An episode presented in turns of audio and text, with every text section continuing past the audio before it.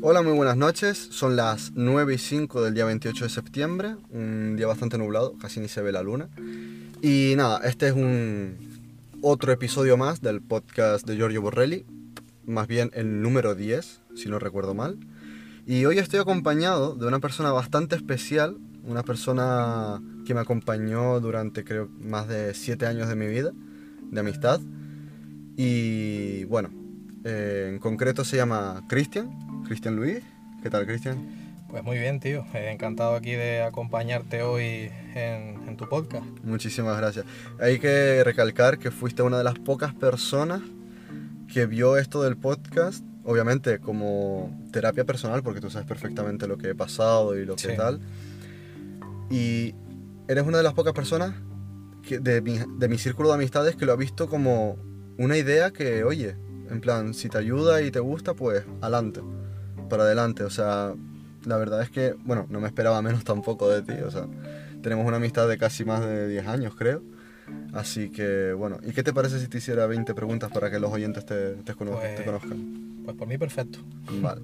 Hay que recalcar también que a partir de este podcast va a ser un, un pequeño cambio, porque si no te importa, de ahora en adelante vamos a hacer una sección, eh, por ejemplo, un podcast con Cristian, hablando de tecnología, de todo, de todo lo que ampara, o desampara, perdón, la tecnología hoy en día. Hecho. Sí, ¿no? Es que hay tantas cosas de las que hablar. Muchísimas. Como por ejemplo lo de la nueva serie de RTX. Que bueno, eso pendiente para otro podcast porque mm, brutal la cagada que hicieron, pero igualmente brutal el rendimiento que tiene. Increíble. Pues, Cristian, ¿estás preparado? Estoy listo. Vale, perfecto. Entonces, primera pregunta. Vamos a empezar con una, una simple. ¿Hace cuánto nos conocemos?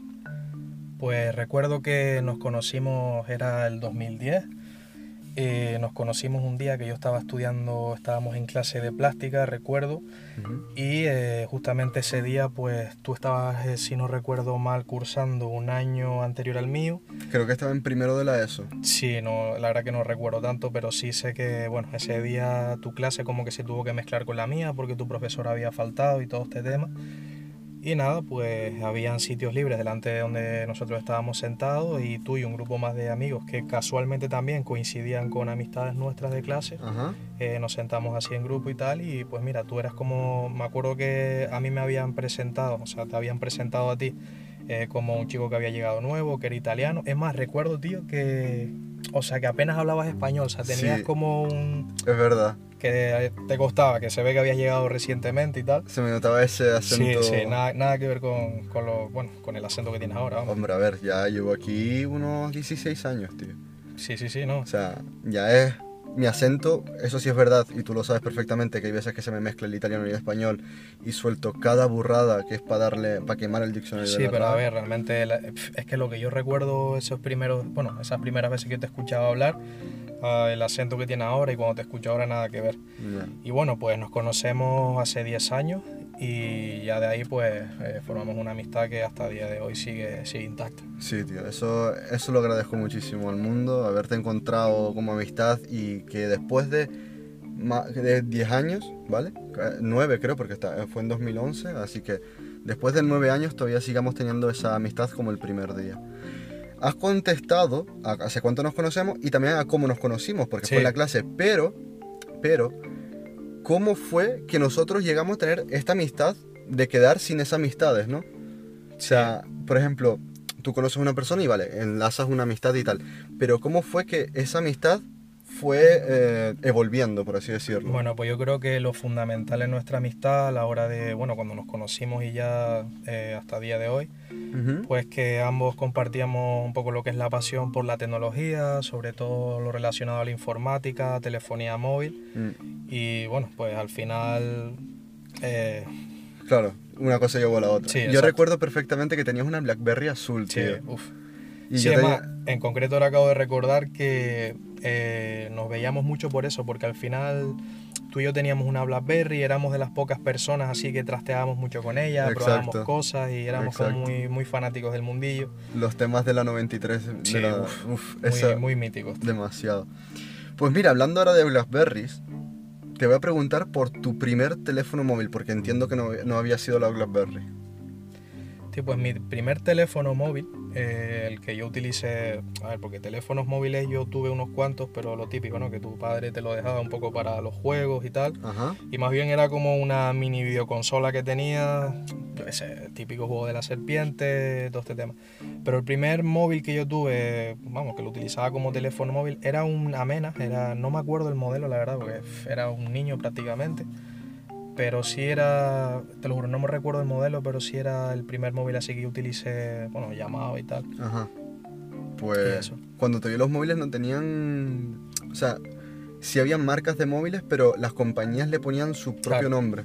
Claro, no, a ahora- ver, yo lo recuerdo como Amena porque era la, la pegatina que tenía ahí en el frente. Sí, la verde más. esta. Y aparte que en esa época yo no me fijaba mucho en eso, sino tenía móvil y ya está. Claro. Pues mira, ahora, ya que nos has dicho tu primer móvil, tu primer teléfono Android con el cual empezaste a trastear. Ya metido Entre en- comillas. Ya metido en el tema, sí. A ver, mi primer teléfono Android, yo venía de la BlackBerry, como comentamos antes, entonces, eh, sí es verdad que yo me fijaba que la gente cuando empezó Android a meterse ya en el mercado de los teléfonos móviles, por allá por el 2011, 2012, Ujú. eh, yo tuve un teléfono Android mucho después de que se pusieran de moda, por así decirlo. Y en concreto mi primer teléfono Android con el que yo aprendí muchísimo, eh, prácticamente fueron mis inicios en el sistema operativo, fue con un Sony Xperia X10i, que era en concreto era un modelo de 2011 y buah, con eso me acuerdo que empezaba con el mundillo del ruteo, el tema de probar Hostia. las ROMs, yo no tenía ni idea. Yo ya para mí el ecosistema de Android al principio me, me impactó porque era mucho más complejo. Eh, tenía muchas más posibilidades de lo que era la BlackBerry, que era muy limitada, sobre todo en rendimiento. Obvio. Y era tanto lo que yo estaba acostumbrado a usar una BlackBerry que yo no me explicaba, fíjate tú el, el tema, ¿no? Que yo no explicaba cómo un teléfono encendía tan rápido, porque al final la BlackBerry tenías que esperar a que Sí. cargara la barrita, pues mítica esa barrita, al instalar aplicaciones el reloj. Bueno, Me recuerda mucho lo de Apple, sí, porque creo, recuerdo, no recuerdo, o sea, si no recuerdo mal, BlackBerry OS y iOS son como Palm OS, son como sistema operativo de palmares, los antiguos palmares, sí, que tú no tenías que apagarlos. O sea, si los apagabas era peor, porque el sistema operativo tenía que recargar todo antes. sí, parecido. que al final, Exacto. Pues mira, mm, recuerdo perfectamente ese Xperia i10, creo, ¿sí? Sí, es que es mítico. Y recuerdo perfectamente que empezaste con una ROM vacía. O sea, la típica, no había ni Google, o, o sea, no había una ROM basada en Google Stock, ni mucho menos, era solo, básicamente era la, que traía, pero con algo más. Sí, a ver, yo en esa época de Android tenía conocimientos básicamente nulos, eh, poco más de lo que me traía el sistema operativo de serie. Y nada, eh, me miraba tutoriales por internet, no sé, como que me, me generaba curiosidad porque de esto que navegas por foros sobre tu teléfono, de, bueno, en general, de, El por ejemplo, recuerdo, recuerdo incluso HTC que en Mania. concreto yo, yo averigüé todo este tema de las ROM, el root y todo lo que engloba Android en, en, vamos, en su modo más avanzado. Ujú. Eh, casualmente porque estaba buscando por internet el por qué el- tenía un problema con la cámara en el móvil, que era un error de- del software, ¿Sí? que cuando yo grababa un vídeo, eh, se me, los vídeos se me veían en la cámara cuando yo grababa, a uno se me veían bien, se me veían fluidos, pero cuando yo los reproducía en lo que es la galería se me veían como con, daban microcortes así, claro, yo estaba ahí diciendo, pero ¿qué está pasando aquí? Esto no creo que sea normal. Entonces yo me acuerdo que me metí en el foro y justamente en el foro en el que entré hablaban de ello y daban como una pequeña solución, pero claro, ya metido en ese foro veía que habían otros apartados en ese foro en el que hablaban de temas de pues lo del root y todo esto, yo al principio no entendía muy bien qué significaba eso ni, ni para qué servía, pero bueno, yo por curiosidad vi que, que bueno, que hablaban más, más cosas de mi teléfono y yo pues por averiguar lo máximo posible, ¿no? De, al final la naturaleza mía siempre ha sido de ser curioso con estos temas Exacto. pues un poco para, no sé, para saber más sobre, sobre el móvil. A ver Hombre. qué más posibilidades podría tener o qué más le podía sacar al teléfono. Obvio, además que saber de más sobre tu dispositivo Claro. diario nunca está de mal. Nunca está de más, básicamente. Sí, sí. ¿Y en qué momento te, te decantaste por un sistema operativo en concreto y con cuáles razones? Porque entiendo que tú también elegiste, tuviste en mano varios sistemas operativos, Sí, en, hablando de telefonía móvil, sí, sí. pero ¿cuál fue la razón para, y por cuál te decantaste? Bueno, pues en este caso yo creo que me decanté por Android porque fue la posibilidad que yo tuve en ese momento. Yo, bueno, al final el Xperia que yo tuve me lo regalaron, me lo regaló un familiar. Y eh, sí es verdad que yo probé iOS un poquito más, más tarde, pero claro, al principio yo ya había utilizado Android. Es que tú imagínate, eso le pasa a mucha gente también con, con iOS, que el punto base es la BlackBerry, entre comillas, porque era un teléfono, yo creo que en esa época el más comercializado. No había persona que yo no conociese que no tuviera una BlackBerry en esa época, entonces claro, había gente que partió de una BlackBerry a lo que es el lo que es iOS y eh, había gente que como yo pues partió de la BlackBerry a Android. Entonces al final pues tú ya te familiarizas con un sistema operativo, te acostumbras a cómo funciona y más en mi caso que, que ya después lo experimenté en un nivel más avanzado, trasteé mucho más con él, me di cuenta realmente de las infinitas casi posibilidades que te daba el sistema operativo y como que ya pues mira, me casé con este sistema operativo. Y aparte de esa razón que fue, mm, tengo entendido, la económica, o bueno, más, bien que, más que la económica, perdona, perdona por interrumpirte, más que la económica fue la casualidad sí, sí. de que te lo han regalado y dices tú, pues mira, es lo que tengo, no me voy a gastar más mm, dinero de más porque ya tengo un móvil. Y da la casualidad que fuera Android. O sea que a día de hoy, como yo te conozco, si hubiese sido ese día, te hubieran regalado, 2012 eh, fue, 2013, sí, sí. un 4S. Sí.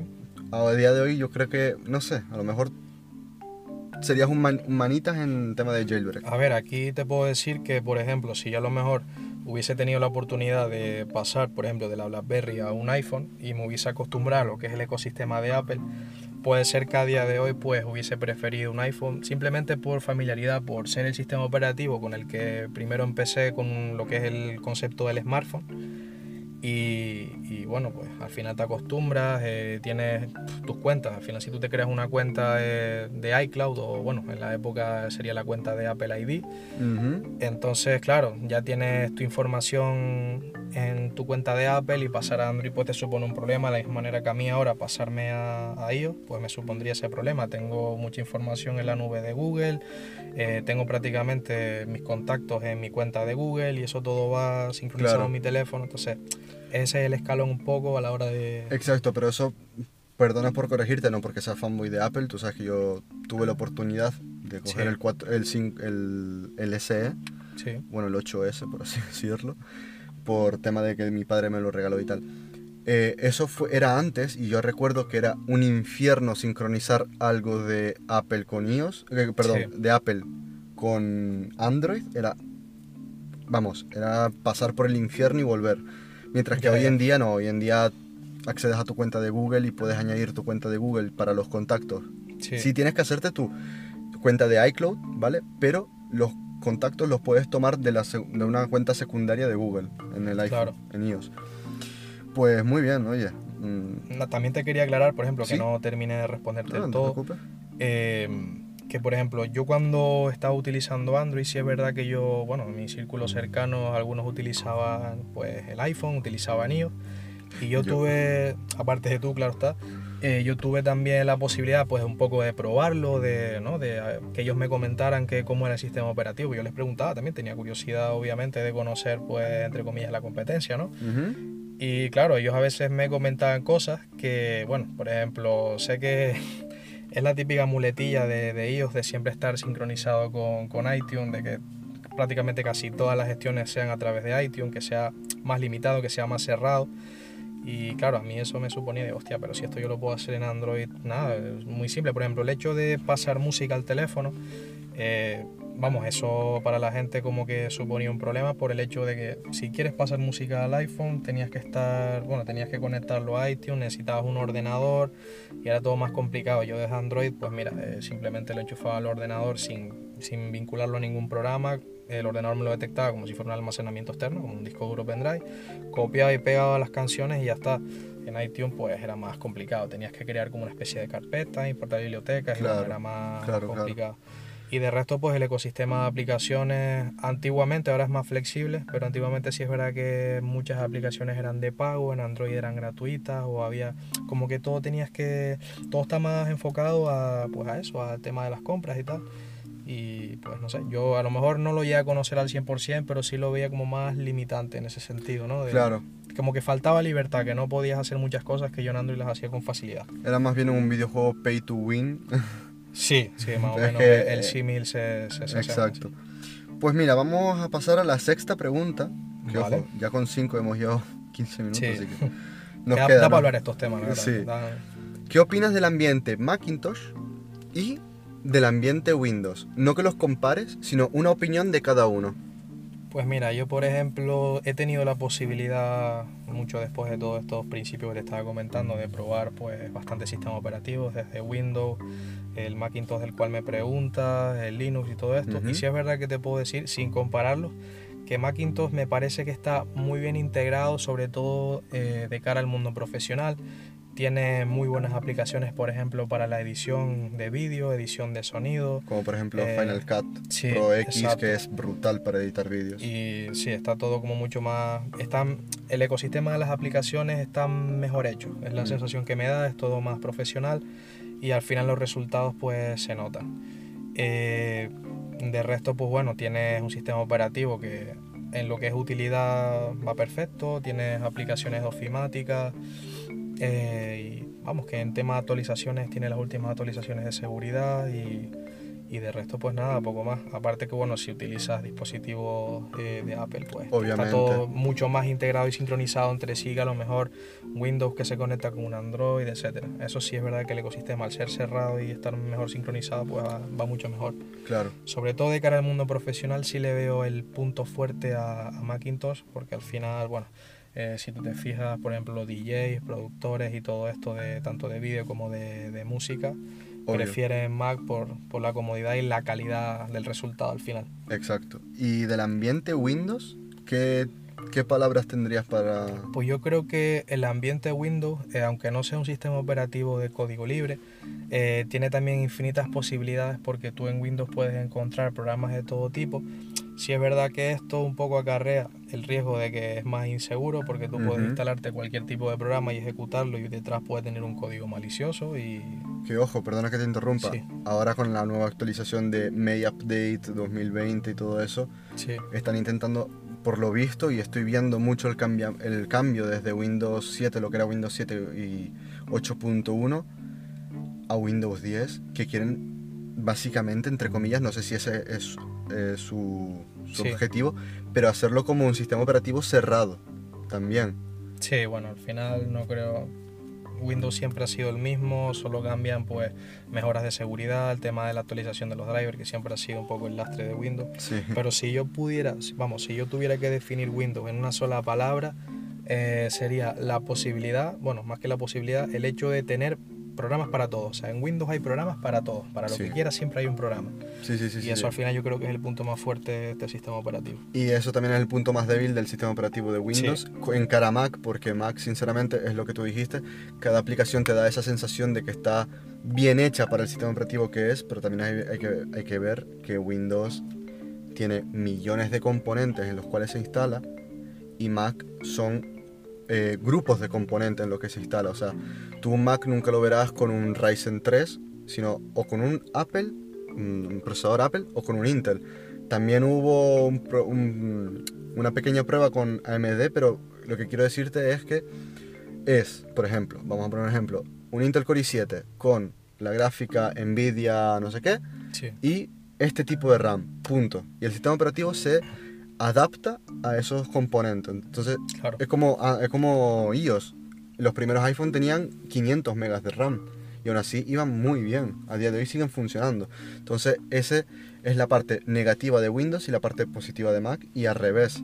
La parte positiva de Windows es que tienes un abanico de programas, aplicaciones increíble, cosa que en Mac no, porque en Mac obviamente tú instalas, yo qué sé, algún videojuego y nunca te va a rendir tanto como los drivers que son para Windows. Claro, pero sin embargo, por ejemplo, lo bueno también que tiene Mac, resumiendo, es que, a ver, las aplicaciones que tú utilizas en Mac están pensadas para el Mac y al final van a funcionar bien porque es que no hay más. Por ejemplo, los desarrolladores de, de Mac, por ejemplo, los que desarrollan aplicaciones para Mac, utilizan un código facilitado por Apple y las aplicaciones son verificadas por Apple. Sin embargo, tú en Windows puedes escribir una aplicación y ejecutarla sin que nadie lo sepa. Entonces siempre hay Exacto. margen de error porque es lo que, es lo que me, siempre me ha parecido curioso de Windows, que aunque no sea un sistema operativo libre, cualquiera puede desarrollar aplicaciones para, para Windows. Y claro, eso da margen de error, inestabilidades y pues en Apple pues está todo más, más pulido, más pensado para, que es al final el concepto. Exacto. Y pasa un poco lo mismo como estabas comentando antes con el tema del hardware, que al final lo bueno que tiene también este Apple es que selecciona un tipo de hardware y el sistema operativo lo optimiza para un único hardware, entonces siempre vas a tener mejores resultados de rendimiento, eh, sobre todo si utilizas portátiles de batería, es más fácil optimizar el sistema operativo de cara pues, a, un, a un solo conjunto de componentes que, por ejemplo, en este caso Windows, infinidad de componentes, más los que van saliendo nuevos, diferentes configuraciones, etcétera. Claro, es como entre comillas, un open source, ¿no? Sí, es que eso es lo curioso. Ya te digo que el sistema operativo en sí, el kernel es cerrado, pero es muy, es muy modular, entre comillas. Mm, Vale, entonces, ¿qué opinas? Porque esto ya va correlacionado. ¿Qué opinas de Linux y el open source? Bueno, pues ya que estamos hablando un poco del tema, opino de Linux que es un sistema operativo con muchísimo potencial. Yo creo que uno de los que más, porque al final Linux en sí no es lo que conocemos nosotros como un sistema operativo. Linux es un kernel abierto que puede ser aplicable a infinidad de, pues, de dispositivos y de utilidades. Por ejemplo, bueno, el ejemplo básico está de que encontramos Linux desde un teléfono Android con todas las posibilidades que este nos brinda, hasta un router, por ejemplo, eh, centralitas de alarmas, eh, bueno, los check-in de, de las tarjetas estas, por ejemplo, de, de los, de los hoteles. O sea, es un sistema operativo, bueno, más que un sistema operativo, es un, es un kernel Un que se puede anclar un sistema operativo y tú puedes crear desde... Es que infinidad de cosas, tío, o sea, aplicaciones... Vamos, para que lo mi que coche quieras. en la centralita podría llegar a tener Linux. Eh, perfectamente y bueno, por decirte, lo- los Android Auto de hoy en día, la base es Linux Obvio. y es un sistema operativo que es como una Raspberry Pi, ¿vale? O una Sí. Arduino, pero a nivel sistema operativo, no sé si me explico, a nivel código. Tú Sí, puedes sí. hacer lo que quieras con ella, es libre, no tienes que pagar licencia. Pero el gran problema de Linux es que al final no es un producto comercial, no es un producto que se venda, entonces la popularidad siempre se ha visto lastrada, eh, se ha visto lastrada, perdón. Eh, al final siempre se ha visto reducido el uso de Linux a un pequeño grupo de desarrolladores, de, de personas que se dedican al tema de la programación, que son más eruditos del mundo de la informática y pues les gusta trastear con las consolas de comandos, eh, Claro. todo este tema. Claro, Y es una pena porque yo lo que pienso es que es un sistema operativo con muchísimo potencial, pero a día de hoy sí es verdad que cada vez se está implementando más y se está aprovechando mejor con el tema del gaming sobre todo, que es un, es un punto que también me gustaría comentar, no sé si en este podcast o en uno próximo, pero es eso, la cuestión es que al final es un sistema operativo que se le puede sacar muchísimo partido, pero no... Fíjate, en el próximo podcast, aparte de hablar de lo que dijimos antes, Sí, del tema ese, ay Dios, creo que fue un perro, eh, vamos a hablar del Steam OS sí, porque tiene mucho que ver con Linux. sí, básicamente SteamOS está basado en Linux. y, Exacto. bueno, Bueno, vamos Bueno, a... es que por decirte, ahora haciendo un pequeño paréntesis, eh, las videoconsolas de hoy en día, como la PS4 o la Xbox One, eh, su sistema operativo está basado íntegramente en Linux. Exacto. Y aparte que son procesadores que, bueno, vamos a, a destriparlo Sí. más adelante, pero son procesadores que sí, cualquiera ya podría tener ya- en casa. Vale. Eh, a ver, hemos hablado de el, el Linux y el open source y ahora nos toca ¿cuál sería? Primero te lo voy a hacer la pregunta para Vale. ordenadores, ya que estamos en ámbito de sobremesa y portátiles. ¿Cuál sería, si tú tuvieras que coger Mac, Windows y Linux, ¿vale? Sí. ¿Cómo sería tu sistema operativo ideal que instalarías en tu ordenador? ¿Qué cogerías de cada uno? Pues mira, yo creo que aquí voy a eh, no modificar tu pregunta, o sea, pero voy a modificar mi respuesta. Por ejemplo, para mí yo creo que un sistema operativo ideal no tiene que coger partes de uno y otro. Te voy a, bueno, te voy a dar mis claves de cuál sería un sistema operativo ideal. Primero, el lo fundamental para mí es la optimización, o sea, que un sistema operativo esté enfocado a la utilización del mínimo posible de recursos, mínimo posible, o no quiere decir que sea un sistema operativo que, que sea muy agresivo con el hecho de no utilizar recursos, porque al final un sistema operativo actual eh, necesita realizar funciones que necesitan recursos. Pero Obvio. para no, para no alargarme mucho, eh, un sistema operativo que esté pensado para poderse ejecutar en el mayor número posible de dispositivos, independientemente un poco de su hardware. Y yo creo que la segunda clave sería pues la utilidad, que esté muy bien equipado tanto de aplicaciones de ofimática, de, edición de multimedia, eh, bueno, desde que esté preparado para el gaming, tenga herramientas, por ejemplo, para los streamers, son un poco, no herramientas específicas, pero que tenga compatibilidad.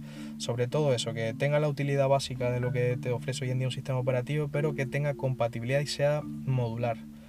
Más o menos el concepto que tiene Windows, pero no necesariamente de que sea de código libre, sino que tú puedas eh, si tienes la posibilidad y los conocimientos de desarrollar tu propia aplicación, probarla en el sistema operativo e incluso en algunas partes del sistema operativo sean de código libre, no todo, sino algunas partes, porque al final la seguridad se vería comprometida, eh, que algunas partes sean modulares para tú eh, mejorar tu propio sistema operativo, o sea que el sistema operativo también te permita de aprendizaje del mundillo, de que tú puedas aprender pues cómo funciona un sistema operativo desde dentro y entiendas mejor cómo funciona, cómo funciona este. Oye, interesante. O sea, nunca te había hecho esta pregunta y fíjate, me resultó bastante interesante. O sea, te estoy hasta conociendo ahora con esto. Y para móviles, o sea, porque yo recuerdo perfectamente que tú me has dicho, ¿sabes cuál es aquella vez que me dijiste, ¿sabes cuál es la, la razón por la que yo me pasaría a iOS, no? Entonces, te haría una pregunta. Por ejemplo, utilizando también Windows Phone, porque Windows Phone tiene también sus pros y sus contras, utilizando Windows Phone, iOS y Android, ¿qué ecosistema para móviles realizarías? O sea, no en, perdona, no en plan gráfico, sino a nivel em, de librería, de, de, de, compilación y todo eso. Vale, pues en este caso voy, yo sí cogería parte de uno y otro. Por ejemplo, aunque te sorprenda mi respuesta, a mí me gustaría el concepto de lo que es iOS en sí, tener un sistema operativo basado en el concepto de iOS por el tema de la seguridad y de que todo sea hermético, pero sí me gustaría, por ejemplo, fíjate que para mí el sistema operativo ideal sería un iOS con la capacidad de tú poder instalar aplicaciones fuera de tienda, que tú tengas la capacidad de hacerle jailbreak con facilidad, que el fabricante te ofrezca la opción y que tú permitas pues diseñar aplicaciones y probarlas, diseñar módulos para modificar el sistema operativo, como son los tweaks de, de, el iPhone, exacto, de Cydia, y pero que los puedas probar libremente, que el fabricante no te oponga, no te ponga barreras a la hora de tú experimentar con el sistema operativo. Sí es verdad que yo puedo entender, ¿vale? Que la seguridad, sobre todo en un sistema operativo como ellos, que yo le daría prioridad tal cual está pensado el concepto de, Apple con el tema de la seguridad y tal. Eh, yo mantendría eso, porque la verdad que en seguridad sí es verdad que no, no tienen rival. Y aunque tengan a veces pequeños problemas y agüeros de seguridad, pero bueno, al final es como todo. Sí es verdad que yo lo pondría de la siguiente manera. Eh, yo pondría el sistema operativo eh, enfocado al mayor número de, clientes, digamos, vamos a llamarlo así. Por ejemplo, iOS lo bueno que tiene es que es un sistema operativo muy simple. Un niño pequeño que lleve tres días con, pues, con un iPhone, una tablet de un iPad, por ejemplo, se va a familiarizar muy rápido porque la interfaz es muy simple, que sea muy segura, que tenga los ajustes mínimos pero necesarios pero que si tú quieres probar, quieres trastear, quieres investigar, quieres modificar tu sistema operativo y ponerlo a tu gusto, también te dé la posibilidad. Es como un poco lo de las opciones de desarrollador y el desbloqueo del bootloader de Android, ¿no? Que ya a partir de ahí tú puedes hacer lo que quieras. Vale. O sea que que de fábrica venga cerrado por seguridad, porque el usuario de a pie del día a día que no es experto en la materia, pues al final quiere el teléfono para lo que lo quiere. De ahí tenemos la base de que el sistema operativo es simple y fácil de usar. Y después partimos de que si tú eres una persona avanzada, eres un desarrollador, eres un usuario experto y tal, pues que tengas la posibilidad de, pues, eh, investigar el sistema operativo, sacar tus cosas, ¿no? Un poco desarrollar por encima de él, sacar aplicaciones, modificarlo, mejorarlo, hacer lo que quieras. O sea, que te como que te dé un mensaje que ponga eh, para activar el modo avanzado, el modo experto este que te digo, te deje tocar parámetros más avanzados, pero bajo tu responsabilidad y fuera de garantía, pero que te dé esa posibilidad. Obvio. Porque, por ejemplo, ahora sí voy a hacer un inciso de... Yo tengo un OnePlus 6 y Básicamente OnePlus no te pone limitaciones como otros fabricantes a la hora de desbloquear el bootloader. OnePlus te dice, nosotros te damos el sistema operativo lo más simple y pulido que podemos. Si tú quieres trastear con el teléfono, te damos la posibilidad, pero es bajo tu responsabilidad y te nombramos los riesgos, o sea, te informamos de los riesgos que tienes si no eres un usuario experto y si no sabes lo que estás haciendo, simplemente estás pues eh, por probar te, te ponen al tanto ¿no? de lo que puede pasar con tu Claro, teléfono, pero no te limitan, no te, no te ponen resistencia. Claro. Entonces, para mí eso es, basándonos en ese concepto, pues yo creo que sería el sistema operativo ideal en móviles. Pues mira, me gustaría que saliera ya ese, sistema que, operativo. uf, sería un sueño. Vale, ahora, claro, contestaste, contestaste a esta pregunta, ¿no? Sí. Y también me contestaste a otra pregunta, que sería, y si tuvieras que pasarte a Apple, ¿cuáles serían tus razones, no? Ya preguntaste. Entonces, eh, mm, esto es chungo. Esto es chungo, esto Vale. viene fuerte. Vale, Eh, estoy trabajando en el ámbito audiovisuales, ¿vale? sí. ¿Qué ambiente me recomiendas?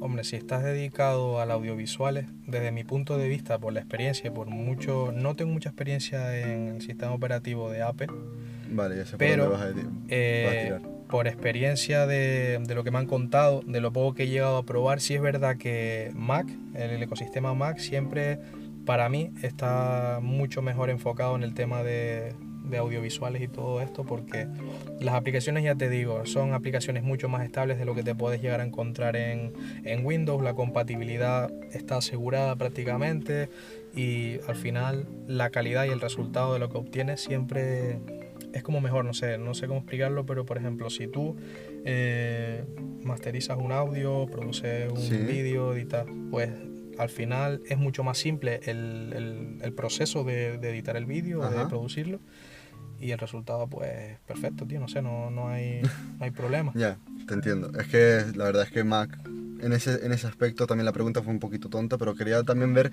si me podías aconsejar lo que vendría siendo el ambiente Windows por el tema de la componentística, que yo pueda elegir sobre ella y hasta, perdona, ahí no quiero meter este tema, este es otro tema que también te, te hablé esta mañana para hacerlo, el Hackintosh. O sea, Sí, conectar los mismos componentes que tiene un iMac, un Mac Pro, ¿vale?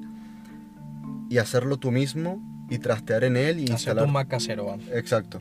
Y bueno, el ecosistema sería Mac, pero claro, los componentes los elegirías tú. Claro, a ver, yo no te recomiendo Windows en este caso, porque sí es verdad que Windows tiene eh, herramientas muy muy buenas para todo este tema, pero es un poco complicarse la vida, ¿no? Porque ya de por medio entran licencias, entran el hecho de buscar una buena aplicación, de probar, al final eh, te complicas un pelín más la vida. A lo mejor, mira, puedes llegar a tener mejores resultados, pero sí es verdad que Apple te lo simplifica y te asegura un buen resultado de, de lo, que, de lo que buscas. Perfecto. Entonces, ahora es algo relacionado siempre con qué, qué me dirías tú. Si tuvieras que aconse- aconsejarme un móvil Android para suprimir toda la magia, entre comillas, que sería la sincronización entre todos sus dispositivos de Apple, ¿vale? O sea, por ejemplo, yo tengo Apple, tengo Mac, por ejemplo. ¿Qué móvil Android me recomendarías para yo suprimir todo eso? O sea, yo por ejemplo tengo iCloud Drive, lo pago que son 3 Sí. euros por 200 gigas.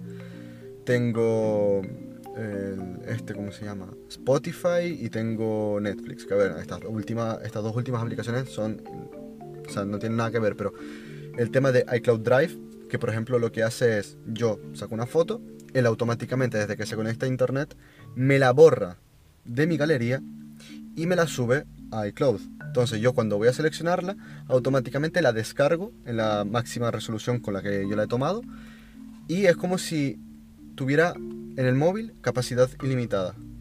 ¿Tú qué móvil Android me aconsejarías y qué, voy a ponerlo de último, qué, eh, digamos, plataforma donde, por ejemplo, ya sea Google Fotos o OneDrive, me recomendarías? Vale, pues yo creo que en este caso, eh, un poco de lo que estábamos hablando antes, cuál sería mi sistema operativo ideal en un teléfono. Yo he, probado muchísimas marcas durante toda mi experiencia en el mundillo de Android y todo este tema. He probado, bueno, eh, las marcas principales, he probado marcas chinas, he probado fabricantes emergentes como ha sido Huawei, como ha sido Xiaomi.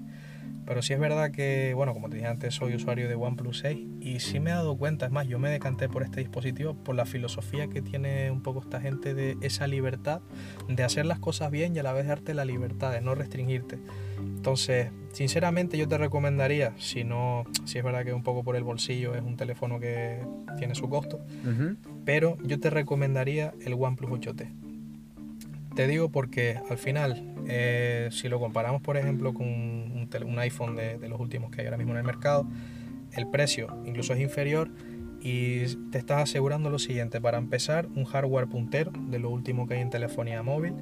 Eh, por hablar, tenemos una pantalla de 120 Hz, tenemos sensor de huellas en pantalla, tenemos una pantalla Super AMOLED Hostia. y Muy importante, ¿eh? Sí. Eh, tenemos audio Dolby Stereo, o sea, tiene, tiene Sí, como lo que tiene sí, dual el, audio, vamos. el dual audio. Eh, viene con Dolby, la aplicación Dolby Atmos integrada. Viene con un buen DAC de- del fabricante Dirac, que son de los mejores que hay en Android. Vale. O sea, un buen eh, controlador de audio. Sí. Tiene carga rápida de 48 vatios, lo cual Wow. del 0 a 100 va en, no sé si unos 20 minutos, es una locura. Wow. Y bueno, lo bueno de OnePlus, ya quitando un poco lo que es el hardware en sí, eh, bueno, me olvidé de también nombrarte lo que es el apartado fotográfico que tiene una de las mejores cámaras. No, no recuerdo ahora muy bien cuál era las especificaciones, pero sé que cuando lo viera de las mejores cámaras, Sony, bueno, Sony era quien fabricaba los sensores Leica. de OnePlus. No, ahora mismo OnePlus no está usando Leica, Leica está más con Huawei, pero de los sensores Sony, los Exmor, que son los mejores del mercado en Ah, Android, fíjate. tiene el más el último, el último que ha desarrollado Pues Sony. eso es muy importante porque Apple sigue creo que con el mismo sensor Sí. durante años. Lo único que sí es verdad que Apple hace maravillas con el sistema operativo y su bueno. Pero en fin. Entonces, me recomendarías el 8T. ¿Y qué mm, plataforma suprimirías o, supri- o perdón, suprimiría eh, iCloud? O sea, por ejemplo, yo digo, voy a sacar una foto, ¿vale? La saco, me conecto al wifi, se sube automáticamente y automáticamente me la borra de la galería. Vale, pues bueno, voy a terminar antes de responderte la pregunta anterior Vale, de- perfecto. del OnePlus y después voy con esta. Sí, sí. Eh, otra cosa que diferencia para mí del resto de fabricantes de Android es que OnePlus primero te da un sistema operativo limpio, lo más eh, cercano a, a Android puro, a AOSP, Ujú. y simplemente te añade pequeñas funciones que OnePlus recoge directamente de las peticiones de la comunidad, que esto es muy importante. Eh, OnePlus se basa mucho en las peticiones de la comunidad y, e incluso cuando ellos añaden una función, ellos te permiten probarla y justo debajo te aparece la opción de darle un botón de like o dislike. Y en función de si a la gente le gusta o no le gusta, ellos eh, siguen trabajando en esa función, en esa mejora, Fíjate. son mejoras avanzadas, por ejemplo, las- el- hay una función que añadieron en el OnePlus 6 y ahora lo añaden en el resto, que se llama aceleración de RAM. Que, Sí, me hablaste. sí, es una gestión más inteligente, un poco basándose en los patrones de uso y tal.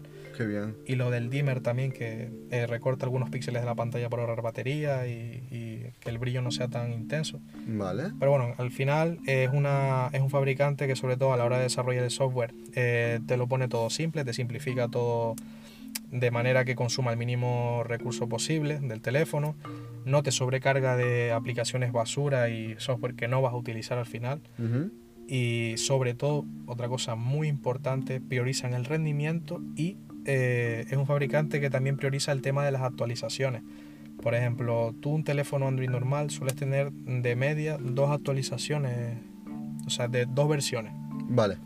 Y ya de ahí en adelante pues tienes que pasar al modelo superior o te vas a quedar estancado en una versión base. Obvio. Con OnePlus tenemos la posibilidad de que desbloquear el bootloader lo haces así de fácil, no tienes ni que pedir códigos al fabricante ni nada, simplemente con la consola de comandos y fastboot en tu ordenador lo desbloquea, listo. Con lo cual, si por lo que sea OnePlus deja de actualizarlo, tienes la comunidad detrás. Y segundo, que OnePlus a día de hoy eh, actualiza de 3 a 4 versiones de Android por dispositivo. Entonces Eso te es da muy importante. mucho más margen a la hora de actualizar, sobre todo en el tema de la seguridad. Eso es muy importante porque mm, Apple, por ejemplo, hace casi lo mismo. Porque, a ver, el único, a día de hoy, yo me quedo flipando porque el iPhone 5S de primer, eh, perdón, el iPhone SE de primera generación duró toda esta generación y hasta ahora actualizó a iOS 14, ¿no? Entonces, Es verdad que Apple se está dando cuenta de que no mucha gente últimamente con la economía puede, ¿no? Sí, Pero en Android siempre ha sido así. Por ejemplo, yo he tenido el Motorola Moto G, ¿te acuerdas? sí. Y Android Jelly Bean, KitKat, llegamos a Android eh, Oreo, ¿fue? Eh, sí, Y ya en KitKat, después de KitKat dejó de recibir actualizaciones.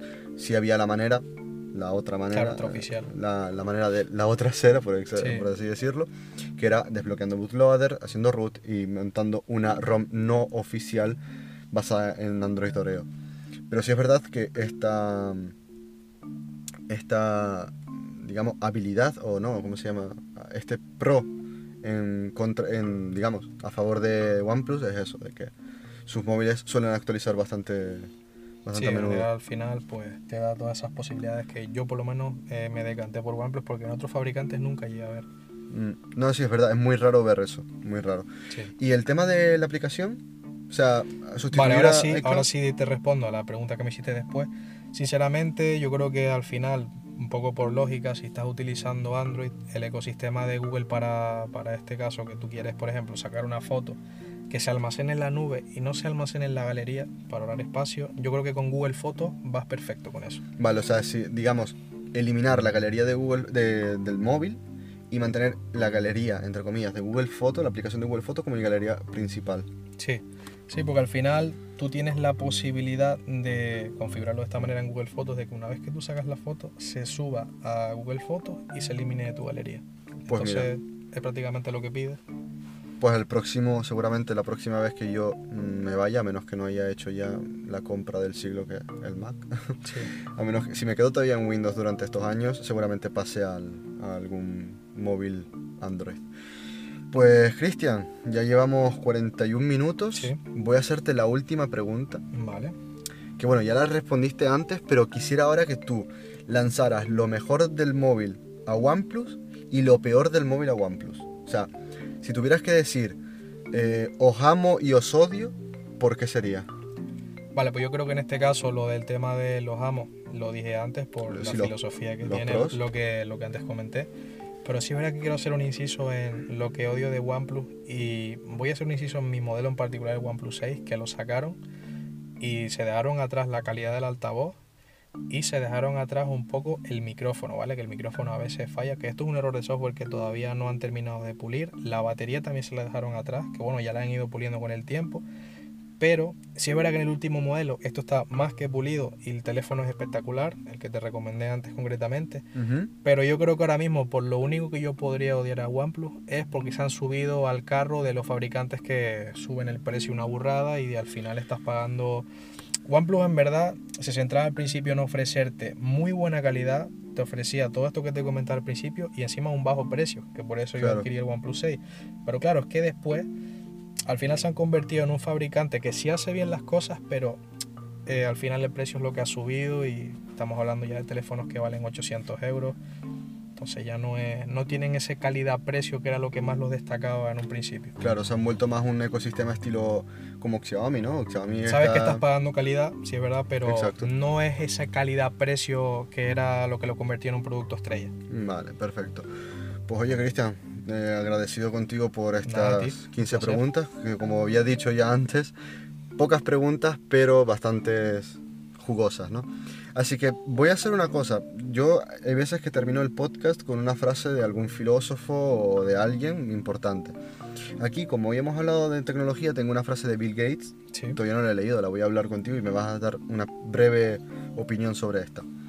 Está bien celebrar el éxito, pero es más importante prestar atención a las lecciones del fracaso. Bueno, yo creo que en este caso Bill Gates eh, tiene toda la razón por el hecho de que nosotros a la hora de progresar siempre un éxito viene detrás de un aprendizaje, ¿vale? Mm. Un aprendizaje sobre, bueno, sobre la vida, sobre cualquier tema en concreto de lo que estemos enfocando este dicho. Y yo creo que el éxito no puede ser dado sin un conjunto de fracasos que te den de este aprendizaje del que yo te hablo en un principio. Entonces al final nadie, ya tienes que tener toda la suerte del mundo para llegar al éxito de cabeza sin, sin haberte tropezado con más una piedra por el camino. Claro, y más Bill Gates que seguramente habrá encontrado millones de piedras. Bueno, está claro. Pues oye, Cristian, muchísimas gracias. Nada, a ti un placer. Hasta luego. Hasta luego.